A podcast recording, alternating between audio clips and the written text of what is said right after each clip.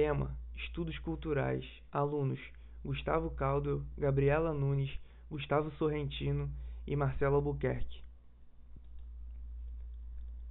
A origem dos estudos culturais começa a partir da fundação do Centro de Estudos Culturais Contemporâneos, o CCS, fundado por Richard Roberts em 1964 na Universidade de Birmingham. Os pesquisadores do centro também são referentes como Escola de Birmingham, pela reação à produção e reflexão realizada nos CCS dedicadas à pesquisa de pós-graduação. Além de Hogwarts, são considerados pioneiros nos estudos culturais na Inglaterra Raymond Williams e A.P. Thompson. No entanto, outra figura se destaca no cenário britânico, que é Stuart Hall, e posteriormente, a partir da leitura semiótica da televisão, John Fiske. Os estudos culturais ingleses têm um enfoque na cultura local e regional. Pode-se dizer que as contribuições dos estudos culturais são na preocupação do conteúdo que o receptor entende. Isso porque é na recepção que efetivamente a comunicação acontece.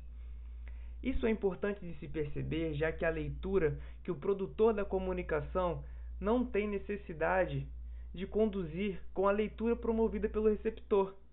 De modo pouco mais específico, entendemos que três aspectos destacam-se das pesquisas em comunicação a partir dos estudos culturais, que são o desenvolvimento de um tipo de investigação sobre as audiências ou sobre o processo de recepção, a crítica a uma compreensão de comunicação como um fenômeno centrado nas próprias tecnologias da comunicação e o enfoque fragmentado e esquemático do processo comunicativo predominante na área. Vale ressaltar que os estudos culturais ingleses dão enfoque à cultura local e regional.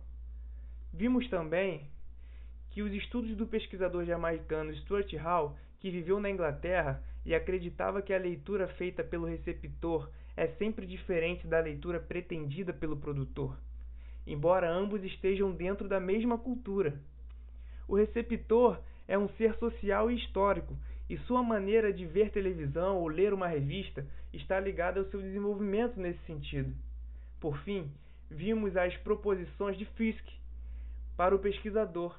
Antes de serem sujeitos textuais, os telespectadores são sujeitos sociais que vivem de uma forma social particular, uma mistura de classes, gêneros, idades, o que constitui uma história cultural complexa. Assim, os textos televisivos tem uma dimensão convencional que deva aparentar naturalidade e, portanto, promover a identificação.